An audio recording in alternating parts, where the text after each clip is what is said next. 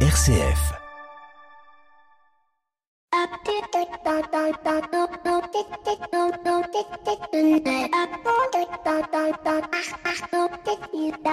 Bonjour à toutes et à tous. Cette semaine, je voudrais commencer par une citation tout droit sortie d'un des monuments de la littérature jeunesse. Il s'agit d'Astérix et Obélix légionnaires, où l'un des légionnaires semble dire avec un grand soupir après quelques baffes d'Obélix, et je cite Engagez-vous, engagez-vous, qui disait. Mais cela veut dire quoi exactement que de s'engager? Est-ce être impliqué dans son travail? Est-ce faire partie d'un syndicat ou d'un parti politique? Est-ce que c'est être bénévole dans une association? Et qui sont les profils de ceux qui s'engagent? Les jeunes, les actifs, les retraités, tous ensemble?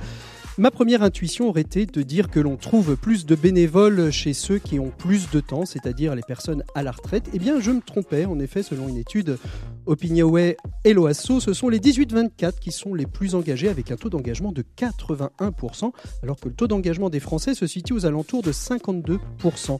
Et cette même étude d'ailleurs met en évidence que plus on grimpe en âge et plus ce taux d'engagement diminue. Est-ce à dire que l'on est plus engagé quand on est jeune? Bien évidemment, je ne peux pas aller à l'encontre des chiffres. En revanche, il m'est possible de mettre en avant un bémol qui est de dire que l'on est peut-être engagé différemment à 18 et à 64 ans. En effet, le temps de la jeunesse, le temps de l'adolescence est aussi le temps de la construction, construction physique mais aussi intellectuelle.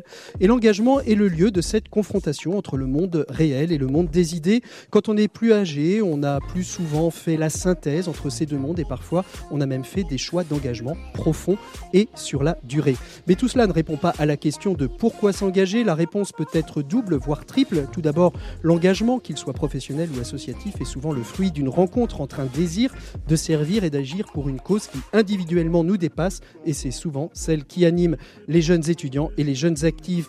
La seconde réponse, et je l'entends davantage du côté des seniors, c'est de je m'engage pour ne pas rester seul, pour être utile, pour continuer à exister dans la société.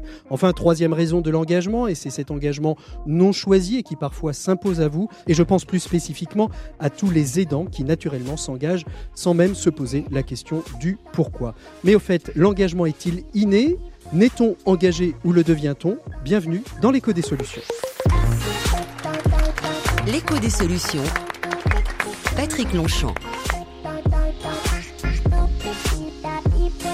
Voilà, bonjour à toutes et à tous. Très très heureux de vous retrouver dans l'écho des solutions comme tous les samedis midi. Et cette semaine, eh bien, nous avons, euh, une fois n'est pas coutume, délocalisé nos studios et cette fois-ci à Bagnolet où se tenaient jeudi dernier les journées citoyennes de l'engagement organisées par AG2R la mondiale et la GIRCARCO et par ailleurs euh, d'accueillir un public euh, nombreux qui assiste à l'enregistrement de cette émission. Bonjour à toutes et à tous. Une émission qui donc va s'intéresser à la question de l'engagement chez les seniors, car comme vous le savez, et si vous avez des retraités autour de vous, il est parfois compliqué de trouver un rendez-vous dans les agendas euh, surchargés des seniors. Tous ne sont pas engagés, ou alors ils le sont de manière différente, soit auprès de leur famille pour s'occuper des petits-enfants, soit dans le monde associatif, mais aussi parfois en tant qu'aidants familiaux, comme je viens de le dire, ou tout simplement pour ne pas rester seul chez soi. Bref, la question des, des retraites est actuellement sur la table du gouvernement. Les offres commerciales de prévoyance retraite sont multiples, mais après, je fais quoi? Préparer sa retraite après le travail est primordial. Et pour cela, eh bien, j'ai plaisir de vous présenter tous les invités de l'émission de cette semaine et qui participeront à notre dossier. Tout d'abord, Marie-Laure de la Morinerie, responsable du réseau bénévole AG2R La Mondiale. Bonjour Marie-Laure. Bonjour Patrick. Et puis à côté de vous, Sophie de Mazerie, déléguée générale de l'association Bénénova. Bonjour Sophie. Bonjour. À côté de vous encore Chantal Minguenet, fondatrice et directrice générale du réseau Montmartre. Bonjour Chantal. Bonjour. Et enfin, euh, François Bouchon, président de France Bénévolat. Bonjour Patrick. Et puis j'oubliais euh, Alain François, qui est, qui est membre des sociétales et qui est un des mentors euh, dont on va parler avec vous, Marie-Laure, et avec vous, Alain François. Bonjour. Bonjour. Voilà, et puis bien évidemment, euh, comme chaque semaine, on va parler retraite, mais chaque semaine, euh, vous avez euh, nos différents chroniqueurs qui seront présents, Maxime Dupont et Pierre Collignon pour leurs chroniques respectifs. Et puis dans les 7 minutes pour changer le monde, eh bien, on évoquera une association qui s'appelle Voisa Malin et c'est Basile Mulsiba qui sera notre invité. Mais on ouvre tout de suite cette émission avec notre invité écho de cette semaine. Il s'agit d'Alexandre Jost, fondateur de la Fabrique Spinoza, et on revient avec lui sur une étude parue récemment qui s'intitule vieillir heureux L'invité écho, Patrick Longchamp. Bonjour Alexandre. Bonjour Patrick. Ah, vous êtes l'un des, grands invités de, cette journée hein, qui célèbre le bénévolat. Nous avons, euh, vous avez fondé pardon, la, fabrique Spinoza il y a quelques années. Euh, très rapidement, euh, peut-être nous redire ce qu'est la fabrique Spinoza et quelle place elle prend dans, l'écosystème de ces, on va dire, think tanks du bonheur finalement. Exactement, on a été nommé l'un des 12 principaux think tanks français et notre marque de fabrique justement c'est le bonheur. On pense qu'il y a un intérêt à redonner de l'espoir et qu'en même temps, euh, eh bien parler du bonheur, ça crée de l'innovation. Mmh. Ça fait imaginer des propositions politiques, économiques un peu différentes parce que sous l'angle d'une science autre, la science du bonheur. Alors, euh, vous avez euh, sorti en partenariat avec la Carco, AG2R La Mondiale, une étude Vieillir heureux on voit que 78% des Français redoutent de vieillir, mais sont-ils moins heureux pour autant? Eh ben Non, c'est là tout le paradoxe, Patrick. Euh, c'est que finalement, de 18 à 45-50 ans, les gens sont de moins en moins satisfaits de leur existence. Ça rebondit et ensuite, de manière croissante, on se porte de mieux en mieux en tout cas en termes de satisfaction de vie, jusqu'à 75-80 ans. Il y a donc ce paradoxe, on redoute de vieillir et pourtant, la vieillesse, eh bien, statistiquement, semble être plutôt heureuse. Alors, euh, quand on, voit euh, l'ouvrage, euh, c'est un ouvrage qui fait à peu près 400 pages d'études, de réflexion. Pourquoi cette étude? Qu'est-ce qui vous a mis en marche pour étudier cette question du bien vieillir, du vieillir heureux? C'est parce qu'on est dans une société vieillissante et qu'on a peut-être tendance à mettre les vieux de côté? Oui, à titre personnel, j'ai 45 ans, je suis un senior au travail, donc je me sens concerné. Et comme moi, comme moi, comme nous tous. Exactement. Beaucoup. Et puis euh, peut-être un cri d'indignation à se dire on ne peut pas souhaiter pour les personnes âgées que le maintien de l'autonomie. On peut viser plus du sens, de l'appartenance, de l'inclusion, de la joie. C'est ce que vit cette étude. Mmh. Alors euh, si pendant des années l'épanouissement était lié à la vie active, euh, au travail, à la famille, que se passe-t-il quand, quand le travail disparaît? Est-ce qu'on est moins heureux ou est-ce qu'on recherche une autre manière d'être heureux? Alors, il y a effectivement pour certains une, une, une vacuité, euh, un, un, saut de la falaise. Euh, et, pour autant, en fait, c'est le moment euh, d'imaginer une autre vie. C'est la dernière section de notre étude. Nouveau regard, nouvel imaginaire, nouvelle vie. L'une des astuces qu'on peut donner, c'est que lorsque la retraite approche, la préparer. Il y a des stages de préparation qu'on faire. Et deuxièmement, se dire ne pas mettre tous ses œufs dans le même panier. Euh, notamment dans l'univers professionnel. Et derrière, les gens qui sont plus heureux sont ceux qui, à la fois, diversifient le, la gamme de leurs relations, en créent des nouvelles, se rapprochent de leur famille et trouvent d'autres formes de liens, notamment l'engagement. En, quoi le vieillissement est une richesse, en fait? Bah, c'est d'abord une richesse euh, pour euh, soi et pour la société. preuve à l'appui, lorsque l'on vieillit, eh bien, euh, on est plus sage. On parle de géro-transcendance, la mhm. sagesse de la personne âgée. On est plus intelligent émotionnellement.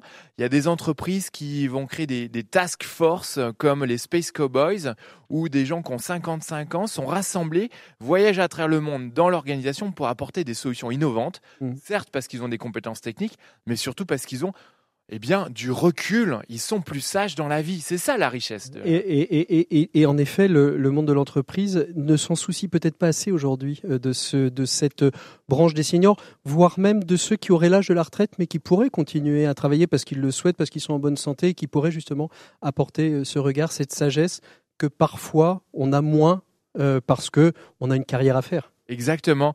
Euh, pour la Harvard Business Review, 85% des compétences du manager de demain seront des compétences émotionnelles. Quand on vieillit, au travail et après, on est plus intelligent émotionnellement et l'entreprise pourrait imaginer, eh bien, doucement, de manière non subie, une diminution des horaires de travail, une augmentation de l'engagement. 30% des seniors qui ne sont pas engagés associativement avant la retraite ne trouvent pas d'engagement après. Et pourtant, c'est bon pour la société, c'est bon pour l'entreprise et c'est bon pour la personne âgée elle-même. Alors, euh, on, en fera peut-être d'ailleurs une émission, on vous réinvitera, euh, Alexandre Joss, sur justement cette question de, l'emploi des seniors, parce qu'elle me questionne et je pense qu'elle nous, elle nous, elle nous questionne tous au-delà euh, du bénévolat. Est-ce qu'il y a une place aussi à jouer? Je suis un, grand fan de l'ODD 17 qui, qui invite au partenariat entre partenaires privés, entre partenaires publics, entre corps intermédiaires, corps associatifs. Est-ce que les territoires ont un rôle à jouer dans cette, dans cette notion du vieillir heureux? Bah, euh, c'est certain à la fois pour imaginer de nouveaux modes d'habitat, on croit aux habitats hybrides qui euh, placent euh, le, lieu de vie des seniors au cœur de la vie de la cité, mais aussi sur l'engagement, on en parlait, et sur cette question-là, on est convaincu, on est vraiment convaincu qu'il faut avoir un dispositif nous on l'appellerait l'agence de l'engagement mmh. euh, des, seniors, qui permettrait à des territoires localement de mobiliser des groupes de retraités accompagnés pour trouver leur bel engagement associatif. Dernière question, Alexandre Jost. Euh, s'il y avait un élément que vous souhaiteriez euh, souligner qui pouvait être un levier d'action pour tous et toutes celles qui nous écoutent, ce serait lequel? Peut-être cette, cette agence de l'engagement ou un autre? Je dirais euh, la reliance, c'est-à-dire euh, la capacité à être lié à l'autre, qu'il soit humain ou qu'il soit vivant. On sait que le contact avec la nature, avec des forêts, avec des lacs, mais aussi avec des êtres humains, est ce qui provoque eh bien, le plus grand accroissement de la durée de vie et le plus grand épanouissement. Euh, une étude de, Harvard à nouveau dit eh bien, que ce qui rend heureux dans la vie, c'est l'amour, l'amour de l'autre, l'amour du vivant. Et mm. pour ça, dans notre étude, vous trouvez une grande roue de la relation. Cette grande roue de la relation, elle indique 100 manières de créer un lien avec l'autre, en prenant la caisse lente chez Auchan pour pouvoir papoter, en allant dans une agence, euh, une école de conduite pour euh, transmettre son sens de la prudence, en faisant venir un facteur chez soi pour prendre le café. Tout ça, c'est créer du lien, créer de l'amour. Eh bien, c'est tout l'objet justement de cette émission qui existe depuis six ans sur RCF, euh, donner euh, des lieux et des centres d'intérêt et d'amour. Merci beaucoup Alexandre Josse d'avoir été notre invité éco de cette semaine. Nous, on fait une micro-pause et on retrouve tout de suite, euh, grâce à la magie des ondes, Pierre Collignon pour la chronique des entrepreneurs et dirigeants chrétiens. Pour une économie du bien commun, la chronique des entrepreneurs et dirigeants chrétiens, Pierre Collignon. Voilà, on retrouve Pierre Collignon. Bonjour Pierre. Bonjour Patrick. Alors cette semaine euh, nous rapproche un peu plus de Noël et donc de l'incarnation de Dieu dans ce petit enfant de la crèche. Vous avez choisi de nous parler d'un sujet qui nous plonge dans le monde virtuel, monde dans lequel les prouesses technologiques actuelles et à venir semblent vouloir nous plonger. Bah, c'est vrai et, et ce monde-là a un nom, vous savez, c'est le métaverse. Le mot en lui-même est mystérieux. Je serais d'ailleurs curieux de savoir combien de vos auditeurs seraient capables de le définir. En fait, en fait, métaverse est, issu de la contraction de méta et univers. Le métavers ou métaverse est donc un méta-univers ou si vous préférez, un univers qui va au-delà de celui que nous connaissons. C'est en quelque sorte un monde virtuel, structuré et ouvert. Le concept a été édité pour la première fois en 1992 dans un roman de science-fiction, Snow Crash, de Neil Stephenson, et qui décrit un espace persistant de réalité virtuelle dans lequel des avatars partagent l'expérience d'une sorte de gigantesque ville virtuelle avec ses bâtiments, ses boutiques, ses espaces privés, ses moyens de transport, euh, etc. Absolument, et je renvoie d'ailleurs au très bon film qui s'appelle euh, Ready Player One. Dites-moi, ça fait vraiment rêver tout ça? Bah, Peut-être pas vous, mais imaginez que le très célèbre Mark Zuckerberg, lui, il y croit. Vous vous souvenez peut-être qu'il a annoncé officiellement en octobre de l'année dernière que Facebook était rebaptisé Meta et qu'il dédierait une large part de son activité à l'élaboration d'un métavers baptisé Horizon Worlds. Cette réorientation a tout de même coûté euh, la bagatelle de 13 milliards de dollars à l'entreprise en 15 mois. Mais concrètement, euh, que peut-on faire avec euh, cette nouvelle prouesse de la technologie, Pierre? Mais Cette avancée extraordinaire va nous ouvrir des nouveaux possibles et oserais-je le dire, c'est heureux. Grâce à des casques à réalité augmentée, nous aurons la possibilité de voyager partout dans le monde, virtuel, co-construit avec d'autres, d'évangéliser, pourquoi pas, de retrouver des amis ou des collaborateurs en, télétravail augmenté, de, créer des lieux d'apprentissage pour nous entraîner à des gestes mille fois répétés. On pense par exemple à la formation des médecins, etc. Aujourd'hui, nous n'en sommes évidemment qu'au balbutiement de cette technologie, mais il y a fort à parier qu'elle se développe et qu'elle propose des services utiles à chacun d'entre nous. Alors, il ne faut donc pas jeter le bébé avec l'eau du bain, comme on dit, mais il ne faut pas non plus être naïf. Euh, ces avancées n'échapperont pas au travers euh, habituel des nouvelles techniques et des nouvelles technologies. Mais c'est vrai, nous devons rester vigilants à l'heure où le virtuel s'invite partout, quid de notre rapport avec la réalité? Si nous n'avons jamais été aussi connectés qu'aujourd'hui, nous n'avons aussi jamais autant été isolés derrière, nos écrans. Comme le rappelait très bien dans un de ses éditoriaux Tugdual Derville, le métavers fonctionnera par hybridation entre le réel et le virtuel. Flouter la frontière réelle-virtuelle est une intention assumée.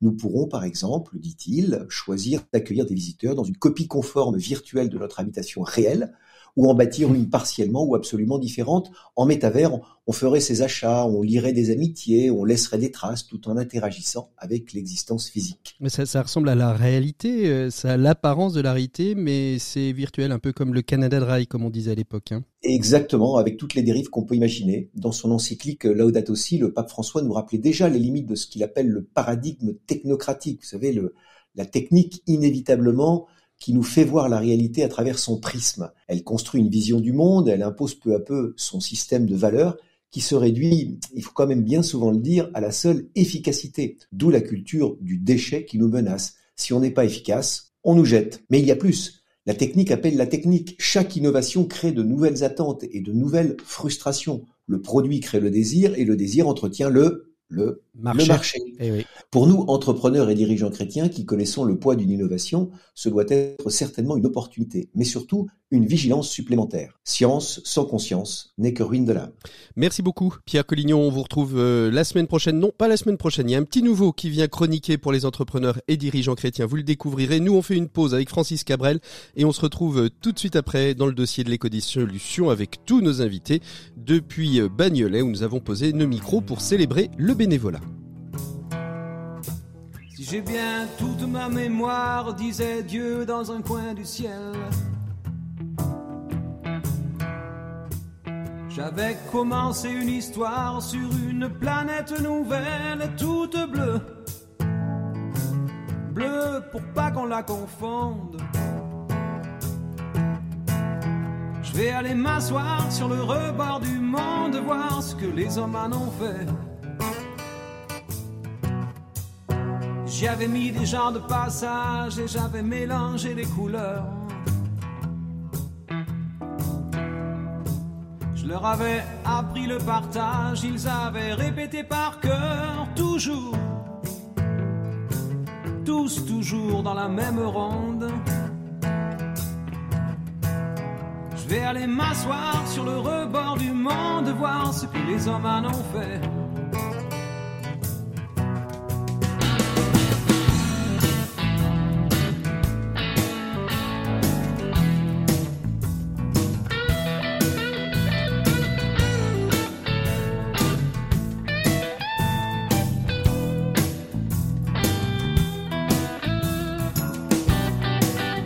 C'était Francis Cabrel, j'irai m'asseoir sur le rebord du monde. Nous on retrouve tout de suite nos invités du dossier de l'éco des solutions pour évoquer la question du bénévolat en cette semaine qui est consacrée à la célébration de ceux et de celles qui s'engagent dans le monde associatif et le bien commun. L'écho des solutions. Patrick Longchamp. Voilà, il est donc temps d'ouvrir euh, ce dossier de l'écho des solutions. Euh, cette semaine, euh, on va parler de la retraite, de bien préparer sa retraite, comment on trouve une mission de bénévolat, comment on peut s'engager au moment, de la retraite, et puis surtout comment on trouve cette mission. C'est ce qu'on va voir avec nos quatre invités que je vous ai présentés tout à l'heure, mais que j'ai plaisir à vous représenter. Tout d'abord, Marie-Laure de la Morinerie, responsable du réseau bénévole AG2R La Mondiale. Bonjour Marie-Laure. Bonjour Patrick. Sophie de Mazerie, déléguée générale de l'association Bénénova. Rebonjour euh, Anne-Sophie. Sophie, pardon. Sophie. Sophie. Bonjour Patrick. Chantal Magnet, fondatrice et directrice générale du réseau Montmartre. Bonjour Chantal. Bonjour. François Bouchon, qui est président de France Bénévolat. Bonjour François. Bonjour Patrick. Et puis euh, Alain François, mentor euh, au sociétal. Rebonjour Alain. Bonjour Patrick. Je vais peut-être commencer avec vous, Marie-Laure. Ça me semble assez naturel, puisque vous êtes responsable du réseau des sociétales et nous dire finalement en quoi AG2, euh, AG2R est finalement euh, euh, pertinent aujourd'hui sur cette question de l'engagement des seniors? AG2R La Mondiale, c'est un groupe engagé en soi, puisque c'est un groupe déjà paritaire, hein, donc, et, qui, et qui donc s'appuie sur la, la, solidarité entre les générations, puisque mmh. ce sont grâce évidemment au salaire des jeunes qu'on peut payer la retraite entre guillemets des vieux. Alors Déjà, c'est une base. Après, euh, pourquoi en fait un réseau associatif au sein, au sein d'un groupe de protection sociale? Eh bien parce que aussi on a des, des, salariés qui, euh, il y a déjà parce que c'est un réseau qui date il y a plus de 30 ans, euh, qui à la fin de, de, leur vie professionnelle se disaient eh finalement mon collègue je le trouve très sympathique et je regrette beaucoup en partant à la retraite de ne plus le voir. Qu'est-ce que je vais bien pouvoir faire à la retraite? Donc pour garder le lien, euh, ces, euh, ces, ces- ces salariés se sont, Ils organisés. allaient orga- ils se sont organisés pour créer des associations. Donc ça, c'est l'histoire en fait du réseau des sociétales AG2R La Mondiale. Aujourd'hui, euh, les sociétales, c'est un réseau de, de combien de sociétales à travers le territoire? Alors 42 sociétales jusqu'au Drôme, puisque nous avons la Guadeloupe, la Martinique, avec lesquelles nous adorons d'ailleurs échanger, parce que leurs problématiques sont évidemment pas les nôtres, pas les mêmes que les nôtres. Euh, donc c'est un réseau euh, qui est euh, assez hétérogène, puisqu'on a, on a en fait des petites ruralités qui ont créé en fait historiquement qu'il y avait, des entreprises et donc il y a des associations et aussi des grosses métropoles. Qu'est-ce qu'on y fait dans, ces associations de bénévoles? C'est, j'ai envie de dire, excusez-moi le, le terme, mais c'est un club de, de retraités qui a plaisir à se retrouver une fois par semaine? Ou est-ce que ça dépasse? Non, mais on peut, on peut tout imaginer Alors aujourd'hui. je, je ris parce que le, le mot club, j'essaie de m'en départir depuis plusieurs Ben années. oui, c'est raté. Et on a créé le mot sociétal en se disant bah, justement pour faire société et pas faire club, parce que club, euh, c'est de l'entre-soi. Et en fait, on a vraiment souhaité d'avoir un mouvement euh, beaucoup plus euh, euh, centrifuge et non centripète, et pas de voilà, et de tourner en fait ces sociétales vers l'extérieur, vers des partenaires associatifs, euh, Mm. euh, voilà, et pas justement ne faire que de la belote ou ou, ou tout ce qu'on peut imaginer dans des clubs de retraités. Et, et on en parlait tout à l'heure, et on l'évoquera avec Alain François, et la question du mentorat hein, que vous avez mis en place justement pour aussi euh, ouvrir euh, sur l'ensemble des partenaires et des partenariats qui sont liés aussi euh, par l'action sociale d'AG2R La Mondiale. Exactement. On ne prend pas les bénévoles pour nous. On veut être un tremplin vers l'engagement citoyen. Mhm. C'est vraiment notre intention.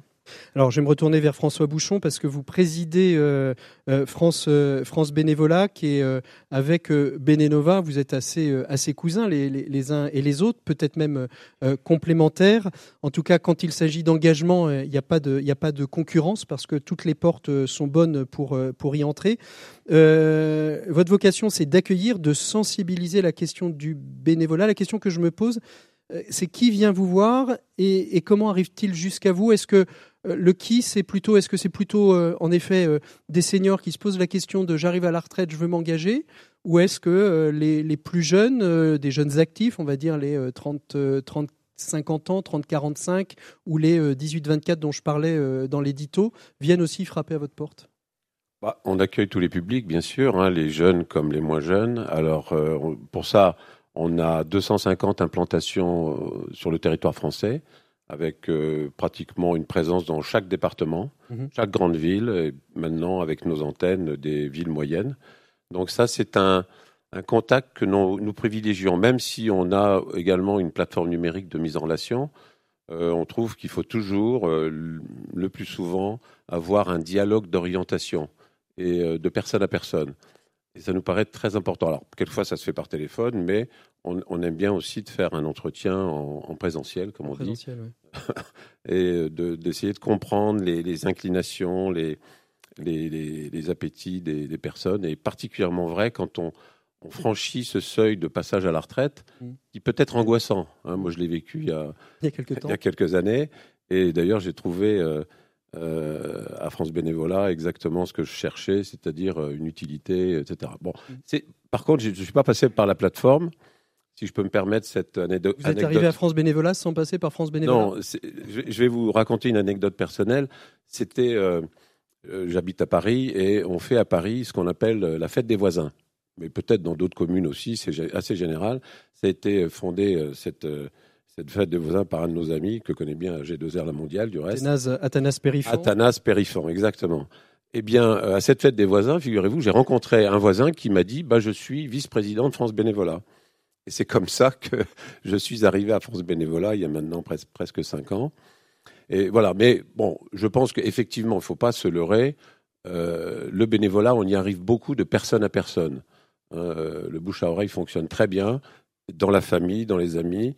Euh, donc le passage à l'associatif et à l'engagement associatif, il se fait beaucoup comme ça, mais en effet, il y a beaucoup d'outils numériques qui peuvent aider, particulièrement pour les plus jeunes. Oui, mais alors le, le- le numérique, c'est le numérique, c'est bien, et la, la relation interpersonnelle, euh, c'est mieux. À Oui. Benenova, euh, c'est ce que vous proposez, Sophie, hein, c'est euh, de permettre de mettre en relation les associations, parce que la, la problématique, et on l'évoquera avec vous, Chantal, peut-être d'ici quelques instants, la problématique de toute association, c'est de pouvoir trouver des bénévoles les bénévoles dont on a besoin à un moment euh, donné euh, pour une mission donnée. Donc c'est pas forcément toujours du plein temps, ça peut être une ou deux fois euh, dans l'année, ça peut être une ou deux fois euh, par semaine, ça, dépend.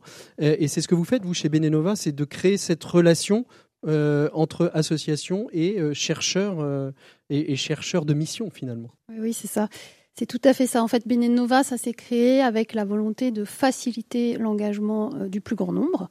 Euh, et on est parti euh, d'un double constat.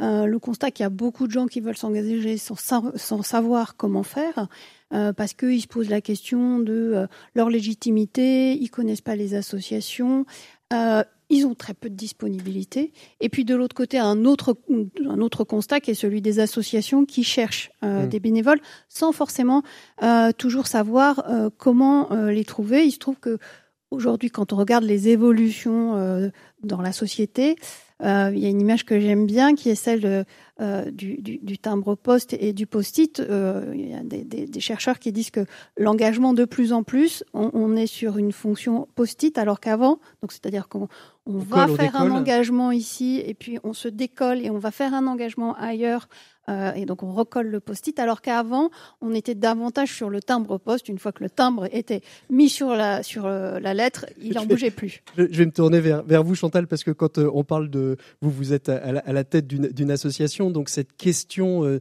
du, du post-it, de je colle, je décolle, ça doit être un, un souci euh, permanent et une angoisse permanente pour la déléguée, la directrice et déléguée générale que vous êtes. J'ai d'autres angoisses. D'autres angoisses, pas celle-là parce que là on parle de mouvement, donc on est tous en mouvement et je crois que c'est ça qu'il faut retenir. Donc peut-être dire deux mots sur euh, ce qu'on fait. Alors, Montmartre, c'est c'est une, une association hein, qui a pour Alors- vocation de créer des relations et de permettre à des enfants de s'éveiller au monde de la culture et des arts. Oui, alors il y a plusieurs de- sujets derrière Montmartre, hein, parce qu'on fait pas les choses juste pour se faire plaisir. Euh, le premier sujet, c'est comment font les parents qui travaillent pour concilier ben, les deux, c'est-à-dire je vais travailler, je m'occupe de mes enfants et le tout dans des quartiers euh, urbains avec des temps de transport. Euh, le deuxième sujet, c'est qu'est-ce qu'on fait quand on s'aperçoit qu'il y a que 14% des enfants qui ont accès à une pratique artistique en France, euh, 80% de la même tranche d'âge faisant du sport, et qu'est-ce qu'on fait quand on sent que quand même euh, les gens se replient chez eux et qu'il n'y a plus beaucoup de liens dans les quartiers euh, là où on est implanté. Donc on a 11 lieux d'accueil et euh, bah, on s'occupe des enfants sur les temps hors école euh, pour aider les parents, pour développer le potentiel de tous les petits. Autrement que juste savoir lire, écrire, compter, on leur apprend à coopérer, à monter des projets ensemble. Donc on a choisi l'artistique comme un levier, pas comme une fin en soi. Mhm. Et puis le troisième point, bah, c'est qu'on essaie de faire de ces lieux des lieux de vie, des lieux du vivre ensemble et des lieux où on s'amuse. Alors, euh, si on revient sur l'engagement, ça reste, euh, ceci, ce que vous nous présentez aujourd'hui, ne peut fonctionner que si vous vous appuyez sur l'engagement à la fois de bénévoles pour venir compléter euh, les professionnels de l'animation qui, qui vous accompagnent au quotidien. Oui, parce qu'en fait, on est dans des réglementations. Alors, vous avez peut-être vous tous fréquenté des centres de loisirs. Ben, en fait, on n'est jamais qu'un centre de loisirs, sauf qu'on fait un peu autre chose, mais quand même. Et habillés. Donc, on a, euh, ouais, un peu réhabillé, mais simplement, on a des, des consignes et des règles d'encadrement. Et clairement, pour nous, euh, avoir un nombre de contributeurs euh, en plus que l'équipe salariée fixe, c'est une évidence. C'est comme ça qu'on a de l'impact et de la réussite avec les enfants. Un, parce qu'on leur apprend à vivre avec toutes sortes de gens, au sens, euh, quel que soit l'âge. On a des artistes, des jeunes, des personnes âgées, enfin vraiment de tous les horizons. Euh, deux, parce que bah, quand on fait les devoirs avec les enfants, c'est quand même mieux d'avoir un adulte pour quatre enfants qu'un adulte pour 25 ou Mm. je ne sais quoi sur l'étude surveillée. Donc clairement, là, on va plus loin. Et parce qu'on peut faire le lien avec les parents. C'est-à-dire que nous, chaque contributeur qui s'occupe des enfants est un transmetteur aussi éducatif quelque part, puisque euh, le retour de cette personne euh, contribue à, à tout, à tout le monde. Alors, on, on l'a vu avec François, avec Benenova, il y a des endroits où on peut arriver. Comment, comment on, on fait pour recruter euh, justement euh, des, bénévoles Euh, Est-ce que cette plateforme vous y aide, mais est-ce qu'il y a d'autres leviers qu'il faut actionner pour euh, faire venir jusqu'à soi? Ben, en fait, c'est assez compliqué parce que nous, on a des lieux dans le quartier, mais on n'a pas le temps d'aller euh, se promener dans les rues, d'aller voir tout le monde, de sonner aux portes, d'aller dans les squares. Donc, heureusement que vos plateformes existent et franchement, merci. Et puis, euh, bah, à côté, on a beau afficher sur notre local partout, euh, recherchons bénévoles. C'est les premiers euh, stickers que j'ai collés il y a 20 ans. Ils y sont toujours. Euh, N'empêche que, ben, on vient pas nous voir comme ça. Mm. Donc, clairement, euh, là, on a monté, bon, on en parlera, un projet, euh, merci à G2R, merci les sociétales, qui nous permet justement de structurer euh, ça et d'aller chercher des gens qui vont rester avec nous. François, vous vouliez réagir? Oui, en effet, c'est une grande question de rechercher des bénévoles. Alors, bien sûr, il y a les plateformes, mais tout le monde ne va pas sur les plateformes. Tout le monde n'a pas euh, d'outils numériques et ne se trouve pas familier avec ces outils. Donc, euh, il nous arrive parfois d'aller sur les marchés, avec des kiosques de marché. Maintenant, les mairies le prévoient. Et puis, surtout, on va aussi là où, les bénévoles qui sont éloignés, enfin, les personnes éloignées du bénévolat, on va à leur rencontre. Alors, ça peut être dans les, lieux d'insertion, ça peut être dans les, les centres d'accueil, ça peut être euh, un peu partout. Et on, on essaye de leur, leur faire comprendre, enfin, de les inviter au bénévolat et de les accompagner. Mm. Ça va jusque-là. C'est-à-dire, euh, physiquement d'aller avec la personne vers le monde associatif.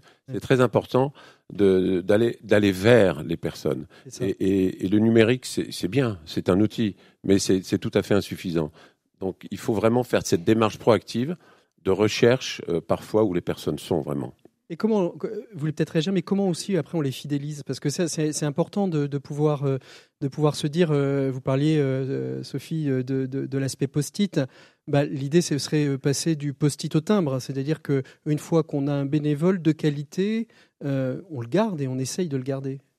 Chantal Moi, j'ai envie de dire deux, trois choses, mais la première, euh, c'est quand même, on est dans les quartiers, on est en grande proximité, et euh, je crois qu'à Montmartre, le point clé, c'est que on est euh, joyeux. Donc, j'étais contente de voir qu'Alexandre était là, bien sûr, et on accueille les gens en fait, mais parce que nous-mêmes, euh, on a besoin de tout le monde en fait. On les accueille pas juste parce qu'on on a envie d'être sympa et on se force à le faire, pas du tout. C'est que, enfin, on est convaincu à Montmartre qu'il n'y a pas de réussite individuelle sans réussite collective. Donc clairement, c'est la base, quoi.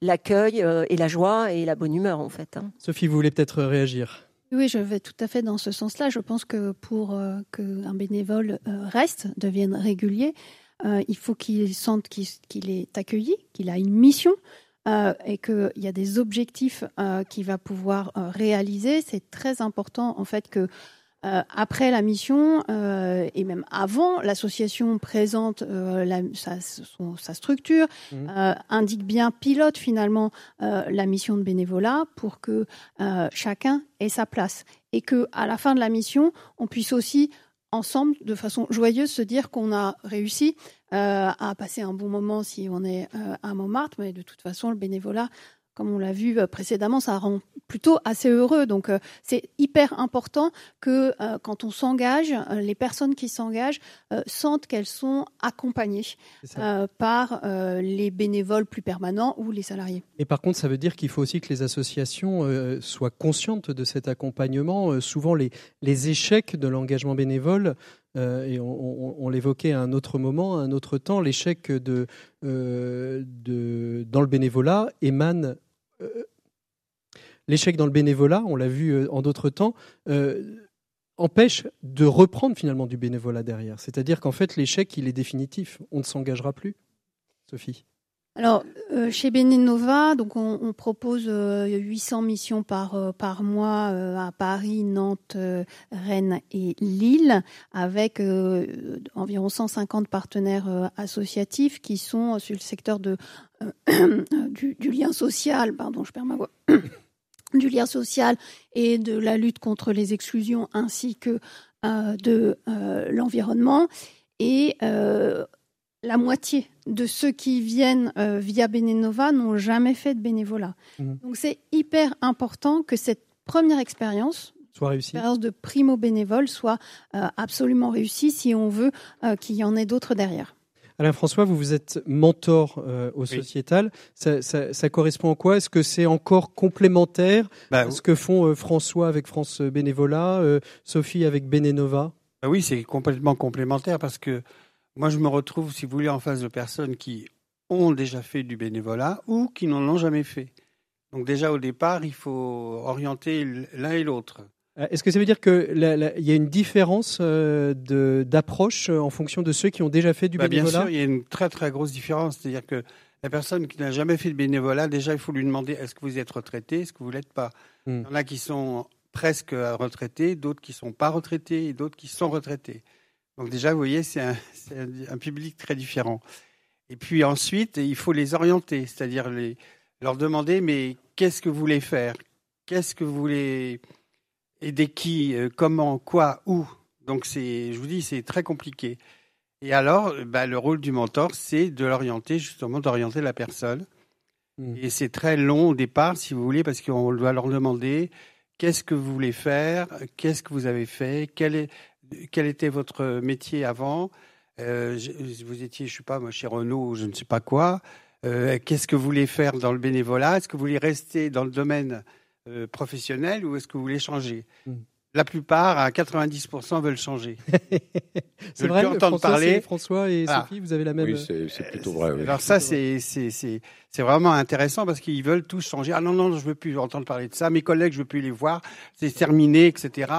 Bon bref. Alors je, pense, après, je pense à tous ceux qui ont travaillé dans la banque euh, et pas forcément dans des services financiers, qu'on colle trésorier d'association. oui, Parce qu'il y a le mot banque derrière. hein. Ouais. Non, non, non, ils veulent pas. En général, ils veulent complètement changer. Donc c'est à, alors c'est à moi donc de, de, de poser la question. C'est un peu comme un employeur, si vous voulez. Je veux engager quelqu'un en fait. Mm. Donc il faut être assez psychologue. Alors justement, vous disiez c'est comme un employeur. Euh, François, est-ce que les techniques, euh, alors je sais qu'on n'est pas forcément d'accord là-dessus, mais est-ce qu'on utilise à peu près les mêmes outils, les mêmes techniques pour euh, embaucher euh, un embaucher euh, je l'ai parce que je, je dis ça parce que je l'ai entendu dans des associations. J'ai même entendu je vais licencier C'est un pour ça que je bénévole. parle de ça. Oui. J'ai même entendu je vais licencier un bénévole. Mais euh, mais est-ce qu'on utilise les est-ce qu'on utilise les Alors- mêmes termes, Alors, les mêmes outils que pour le recrutement dans une entreprise Oui, alors déjà, euh, on essaye d'éviter le mot recrutement, mais plutôt rechercher. Tout à l'heure, c'est le mot que j'ai employé. Et puis éviter aussi ces facilités de langage, en effet, avec euh, le travail. on, on- parce que n'est plus dans le temps du travail. bénévole, c'est évidemment pas un salarié, euh, et euh, un bénévole, il a toutes les qualités, il, et sans qualité, mais en fait, il a, on en a parlé euh, ensemble, il a des compétences euh, Oui. transverses, il a, et c'est ça qu'il il veut mobiliser en fait. Mm. Donc, euh, évitons. Tant, tant que c'est possible, à France Bénévolat et, et ailleurs, hein, euh, y compris dans le monde associatif, d'utiliser les éléments du, du salariat. Parce que le bénévole, il vient pas euh, en tant que salarié gratuit, évidemment non. Ce sont deux logiques totalement différentes. C'est pas du tout qu'on est, on oppose le salarié au, au bénévole, mais ce sont deux mondes différents. On ne s'engage pas dans le bénévolat comme on s'engage dans une entreprise. C'est pas du tout vrai. Et donc évitons. euh, je sais que c'est pas facile parce que les mots restent à inventer et on a sans doute une responsabilité de trouver les bons mots. Hein, euh, Difficile de, difficile. de Voilà. dire. C'est pas un entretien, c'est un échange en fait. Mm. Donc c'est un échange. Pour réinventer, il faut euh, s'habituer à des nouveaux tops. Chantal, vous vouliez Je réagir mettrais bien un mot, moi, c'est on se rencontre. On se rend compte, la notion Ah, de la c'est la rencontre. rencontre, en fait, hein, clairement. Et puis, on a envie. En fait, il faut avoir envie. Euh, il faut avoir envie de donner du temps euh, pour euh, son prochain, pour l'intérêt général et, et, et, et, et le partager euh, et avoir envie d'aller à la rencontre de l'autre. C'est c'est- c'est fondamental. Chantal, Marie-Laure, après. Et en fait, c'est pour ça qu'on a formé des mentors parce qu'on s'est dit que c'était des pairs. En fait, C'est- ils parlent de pair à pair. Ce sont des, des personnes déjà bénévoles qui parlent à d'autres bénévoles. Donc, il n'y a pas de prisme. Il y a une liberté en fait de l'engagement. C'est vraiment la, la démarche qu'on a eue. En fait, les choses, elles se font pas toutes seules. hein. C'est compliqué pour nous, nous associations, euh, bah, d'accueillir euh, et de bien faire les choses. C'est pour ça qu'on a structuré euh, tout ça dans un programme qui s'appelle Il n'y a pas d'âge. Je vois Béatrice qui est là, donc je vous invite à aller la voir parce qu'elle pilote ça vraiment précisément. Elle est là aujourd'hui, donc euh, c'est le moment. peut-être laisser les coordonnées euh, aussi euh, sur RCF pour, Oui. pour re- retrouver justement cette. Puis euh, il y a une culture à instiller aussi en, en interne, c'est-à-dire que ça sert à rien de vouloir faire de l'accueil de bénévoles si toutes les équipes ne sont pas convaincues Mhm. de l'intérêt de ça. Et nous, nos équipes, elles sont en demande. Elles sont en demande parce qu'elles savent qu'elles vont s'enrichir et que euh, ça va être bien mieux dans leur travail tous les jours et qu'on sera bien mieux avec les enfants. Sophie, sur la question euh, du, bénévolat, euh, euh, on évoque souvent cette question pourquoi, comment trouver une mission? Comment trouver une mission quand on est isolé socialement, en précarité? Comment trouver une mission quand on est en situation de handicap? Parce que pour moi, enfin tel que tel que je le perçois, finalement, le bénévolat, c'est quand tout va bien, je m'engage, mais dès que ça va pas bien, je m'auto-censure peut-être à m'engager. Oui, oui. D'où le, d'où le rôle du mentor en fait. hein. Alain François, d'où le rôle du mentor. Eh oui, hein. d'où le rôle du mentor, c'est-à-dire que cherche bénévole, c'est marqué partout les post-it, vous le disiez tout à l'heure. Mais chercher bénévole, c'est bien, mais surtout les- c'est les garder les bénévoles. Ouais. Le problème, c'est de les garder. Et, et Sophie, euh, comment vous, vous- Ouais. vous, abordez ça, vous, euh, à chez Benenova Euh, Benenova, c'est vraiment euh, la volonté de permettre l'engagement de tous. Donc, on, s'est posé la question de comment on permettait à des personnes très éloignées de l'engagement euh, de pouvoir faire du bénévolat. Donc, on a deux programmes aujourd'hui. Un programme avec des personnes en situation de précarité et un autre avec des personnes en situation de handicap. L'objectif, c'est de les faire passer d'une posture d'aidé à celle d'aidante.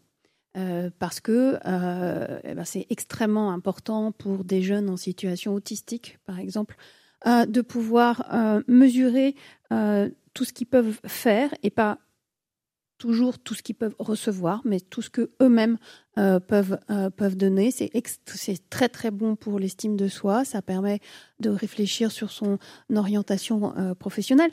Ça permet aussi le changement de regard des gens qui vous entourent. C'est-à-dire que les jeunes en situation de handicap qui viennent sur des missions de bénévolat avec nous, ils viennent avec leur éducateur.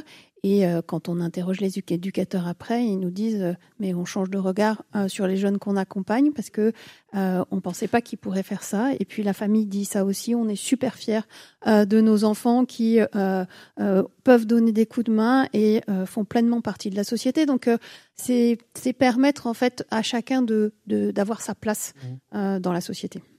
Chantal, ça, ça, ça vous, ça, ça touche vos sujets euh, c'est ce que Oui, alors.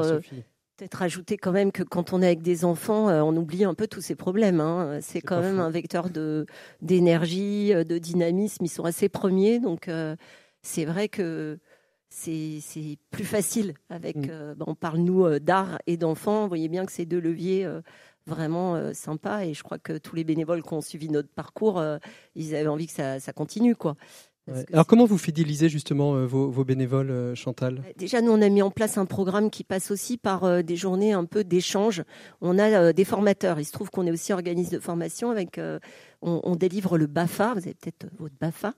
Et donc, clairement, bah, nos Première partie. animateurs, ils ont l'habitude d'embarquer en fait et d'expliquer comment ça marche un enfant, comment on travaille avec un enfant, comment on parle à un enfant et comment on s'amuse avec un enfant en fait. Donc euh, voilà déjà. Euh, et puis ensuite, on fait euh, beaucoup d'actions de mise en situation au sens pas tout seul. Il y a toujours un artiste avec le bénévole. Donc clairement, on n'est pas livré comme ça et jeté dans la, fosse des fauves. Alors le temps passe très très vite, particulièrement dans une émission comme l'écho des solutions. François Bouchon, on, on- a vu que les chiffres du bénévolat, et particulièrement après euh, la période de Covid qu'on a traversée, ont plutôt euh, tendance, euh, à baisser. Est-ce que c'est pour vous lié à cette pandémie, c'est-à-dire les gens se sont désengagés par nature, alors qu'on a plutôt eu l'impression que cette période a été plutôt une, euh, reconnaissance euh, de, de l'engagement? Ou est-ce qu'on est euh, dans une phase euh, finalement euh, générationnelle où on arrive sur des personnes qui étaient moins engagées peut-être dans leur vie avant, euh, ou une culture de l'engagement qui est à réinventer et à innover? Oui, je crois que le- l'engagement associatif, enfin bénévole associatif, a chuté particulièrement chez les seniors. Euh, et la pandémie, effectivement, a accentué une tendance qui était quand même euh, présente depuis euh, une bonne dizaine d'années. hein. On a perdu pratiquement 10 points d'engagement bénévole associatif sur, sur 10 ans, donc c'est quand même préoccupant. Donc c'est pas que la Covid. C'est pas que la Covid. Et puis, alors, il faut souligner quand même que les jeunes, certes, ça a chuté au niveau associatif également. Donc, on a, on a une, on a une petite crise du bénévolat associatif actuellement, mais ils ont compensé au-delà Mm. avec l'engagement euh, direct, l'engagement informel.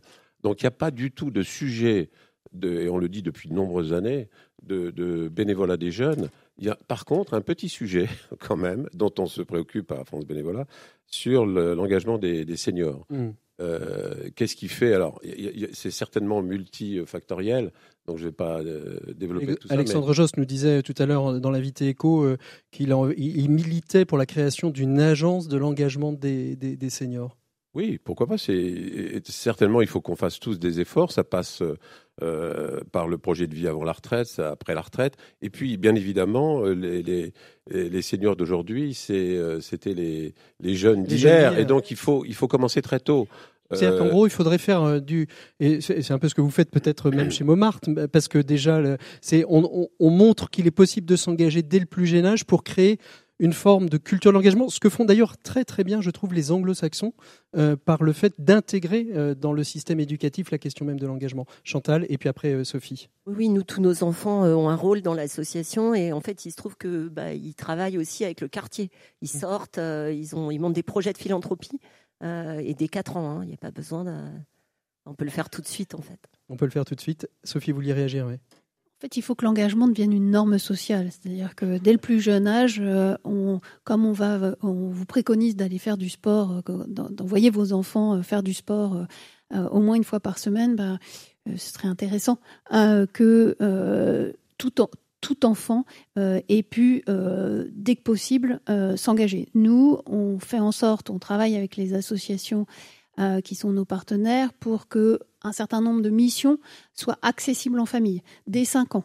Donc dès 5 ans, avec euh, quelqu'un de sa famille, euh, on, peut- on, on engage donc ces familles à euh, venir euh, donner du temps, un coup de main euh, pour des activités d'intérêt général euh, très très variées. Donc euh, euh, ceux qui nous écoutent et qui veulent, euh, grands-parents et petits-enfants, euh, aller euh, faire du bénévolat, c'est possible. Et, ce qui est très intéressant, ce que vous dites, hein, c'est que euh, c'est pas juste moi, euh, le senior, moi, la personne engagée, mais c'est moi avec d'autres de ma famille, de ma fratrie.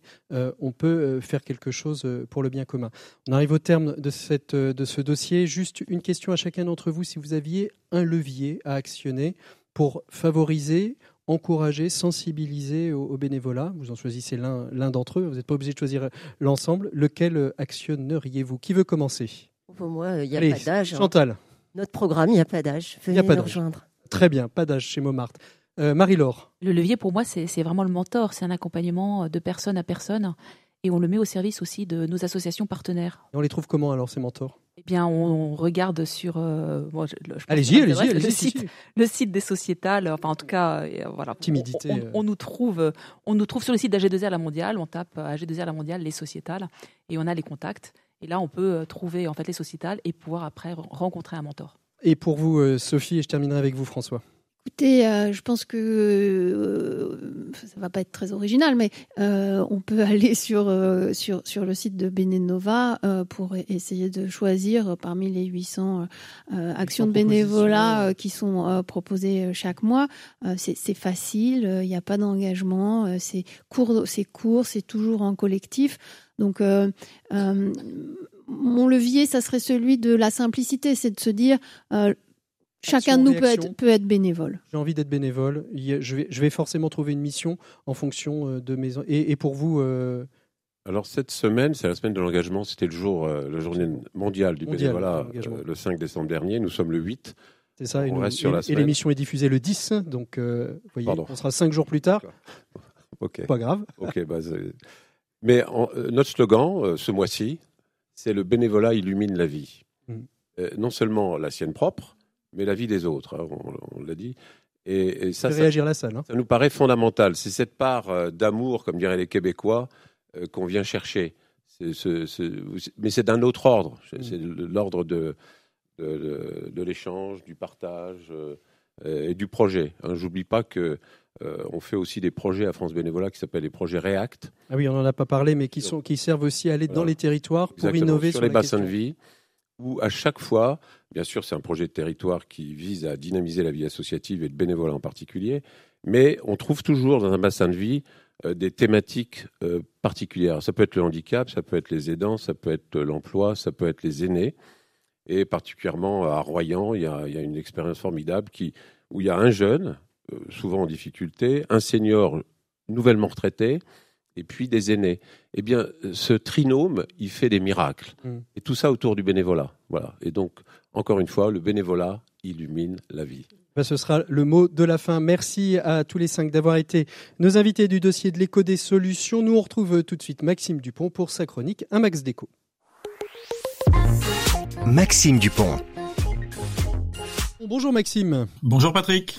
Alors aujourd'hui, euh, vous allez nous parler d'ascenseurs. Oui, les ascenseurs qui, le saviez-vous, représentent 5 à 8% des dépenses énergétiques. Donc si vous voulez faire un petit geste pour éviter les délestages, Petit geste qui sera également bon pour vous, abandonnez l'ascenseur et prenez les escaliers. Alors moi je plains les, les, les chefs d'entreprise et les patrons qui sont toujours au sommet de la tour euh, s'ils doivent Mhm. monter. en tout cas ça va peut-être leur faire du bien, on sait jamais. Alors j'imagine que ce n'est pas de cet ascenseur euh, dont vous voulez nous parler. Hein. Non, je voulais parler de l'ascenseur social, l'ascenseur entre les générations. Existe-t-il encore des possibilités en France pour les plus modestes de gravir les échelons? C'est ce qu'a voulu étudier une étude de l'INSEE qui s'est intéressée à la mobilité intergénérationnelle des revenus en comparant les revenus des parents à ceux de leurs enfants et en classant ces revenus dans cinq catégories des 20% les plus modestes aux 20% les plus riches. Alors qu'est-ce que nous apprend euh, cette étude, Maxime? Eh bien, sans surprise que les inégalités se reproduisent d'une génération à l'autre, mais le font en partie seulement. Et en fait, il y a pas mal de bonnes nouvelles dans cette étude. Commençons avec la meilleure nouvelle. Près de 70% des enfants des milieux les, plus, les moins favorisés s'élèvent socialement. Et encore meilleure nouvelle, plus de la moitié de ceux qui prennent cet ascenseur social le font sur deux niveaux de revenus ou plus, c'est-à-dire qu'ils gravissent plus de deux échelons dans la catégorisation des cinq. Alors qu'en est-il des, des, des, milieux aisés? Est-ce qu'ils auraient euh, peut-être une tendance, eux, à descendre des étages? Eh bien là, un tiers des enfants dont les parents sont parmi les 20% les plus riches restent dans cette catégorie, ce qui signifie que deux tiers changent de catégorie et descendent dans l'échelle. La mobilité existe donc bien. Donc j'avais bien raison. Au-delà des résultats globaux, existe-t-il des différences de caractéristiques notables? Alors sans surprise, plus les parents sont diplômés, plus les enfants ont de chances de grimper sur l'échelle. Ensuite, on a une inégalité structurelle de notre société qui est que les femmes ont à peu près deux fois moins de chances de réaliser une mobilité ascendante que les hommes. Si l'on regarde les enfants d'immigrés, ils ont plus de chances que le reste de la population de s'élever dans les catégories de revenus, mais ils ont aussi plus de chances de descendre le long de cette échelle. Et puis enfin, en termes géographiques, l'ascenseur social fonctionne bien mieux en Ile-de-France que partout ailleurs, trois fois mieux même en Ile-de-France que dans les Hauts-de-France. Alors un mot pour conclure peut-être? Oui, un dernier angle très intéressant, la comparaison des variations de revenus au sein des mêmes fratries pour mesurer réellement l'impact de l'origine sociale dans les trajectoires de revenus. Le chiffre à retenir est 30%. 30% de la variation de revenus est en fait liée à l'origine sociale. La bonne nouvelle donc de cette étude est que, contrairement à certaines généralités qu'on entend beaucoup, l'ascenseur social n'est pas en panne, même si bien sûr il faut continuer à faire beaucoup plus pour renforcer sa fiabilité. Eh bien Maxime, je vous laisse reprendre les escaliers et on se donne rendez-vous euh, la semaine prochaine en bas euh, de l'immeuble. Allez, on se re...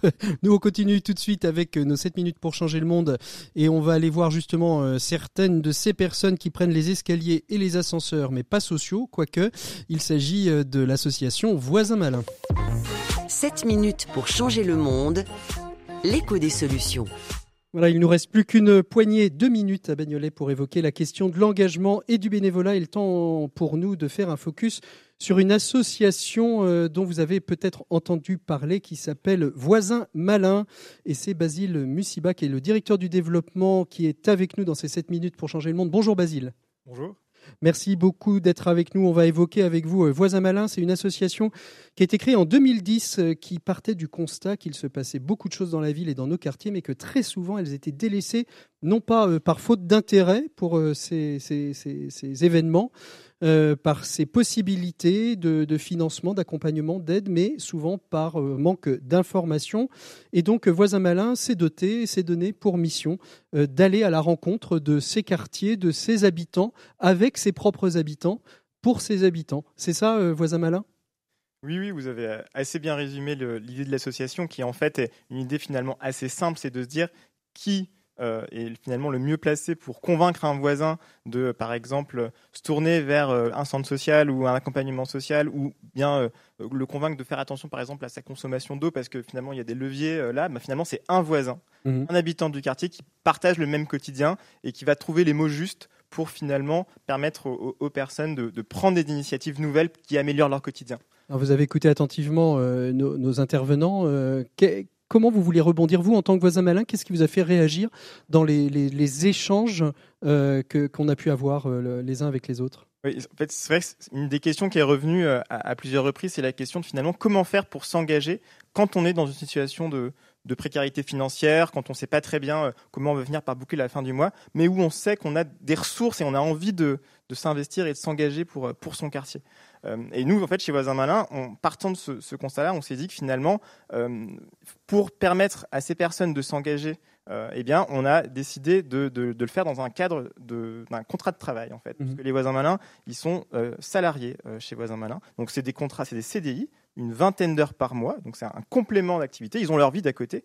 Et finalement, on a créé ce, ce statut d'habitant salarié qui est entre un engagement qui serait bénévole où les voisins malins ils viennent d'abord parce qu'ils ont envie de s'engager et en même temps euh, un cadre euh, salarié qui leur permet d'avoir voilà, euh, euh, finalement un cadre qui leur donne confiance euh, pour, euh, pour s'engager dans le projet, pour aller en porte-à-porte. Parce qu'on ne l'a pas évoqué avec euh, François, avec euh, Sophie et, et- et d'autres encore, la problématique, mais qui est, qui est la problématique qu'on a entendue dans une autre émission sur les monnaies locales, euh, c'est euh, les forces vives. C'est-à-dire que vous, vous avez euh, changé, en fait, vous avez créé un, un business model qui permet en fait d'aller chercher des forces vives salariées qui souvent manquent au monde associatif pour finalement aller euh, au-delà, euh, parce que le voisin malin, si j'ai bien compris, ne s'intéresse pas uniquement à l'engagement et la possibilité pour les associations de vivre, mais à l'ensemble de ce qui peut se faire sur un territoire. Mais quelque part, ça répond aussi à la question de l'engagement et du bénévolat. Oui, parce qu'en fait, les campagnes de porte-à-porte euh, que les voisins malins réalisent, elles sont toujours réalisées en partenariat avec ben, des, bailleurs sociaux, des collectivités terri- territoriales, des organismes de sécurité sociale, justement parce qu'ils ont peut-être parfois du mal aussi à toucher euh, les, les personnes de, Et, et vous travaillez avec des associations, je pense par exemple au Secours catholique, au Secours populaire, qui peuvent dire euh, bah, il y a la permanence qui est ouverte à tel, à tel endroit, et vous pouvez vous tellement vous engager parce qu'à la permanence on a besoin de bénévoles. C'est possible aussi ça Exactement. Sur tout- à chaque fois qu'il y a un sujet de campagne, on regarde qui sont les associations en présence et en fait, les voisins malins finalement orientent, disent ce qui se passe sur le quartier et mettent en lien les personnes qu'ils rencontrent en porte-à-porte avec, par exemple, des structures. Et c'est certain que des personnes, du coup, par l'orientation d'un voisin malin, ont pu aussi finalement elles-mêmes s'engager auprès d'une association locale. Et une autre chose, c'est que les voisins malins qui reviennent chez nous, souvent, c'est un premier engagement qui leur donne confiance et après, eux s'engagent auprès d'associations qu'ils ont rencontrées dans le cadre de leur euh, travail chez Voisins Malins. Donc c'est vraiment une sorte de tremplin finalement vers un engagement qui- bénévole aussi euh, plus tard, etc. Est-ce que c'est un CDI, vous disiez, du- d'une d'une vingtaine d'heures euh, Donc ça veut dire qu'on peut faire euh, carrière en tant que voisin malin? Alors il y en a qui restent très longtemps, qui sont très attachés au projet, mais l'idée vraiment c'est que ce soit une activité à côté, qu'ils gardent leur vie de tous les jours et qui justement ils le temps à côté. Ben, pour ceux qui sont ceux qui ont un travail ont un travail, ceux qui sont retraités ont le temps en fait finalement de, de faire aussi plein d'autres choses. Euh, et on a euh, juste un, un petite indication, euh, on a aujourd'hui 180 voisins malins et 10% de nos voisins malins ont plus de 60 ans. Donc on a aussi des personnes qui Ça peut être aussi un complément d'activité pour la retraite, par exemple, avec des. On sait que les- pour certains, pour certaines personnes dans notre société, les retraites elles sont très minimes. Tout à fait, ouais. Ça permet de venir compléter la retraite tout en ayant une activité qui, qui a du sens, du et sens. qui notamment une activité solidaire. Et oui, et dans, et dans ces territoires,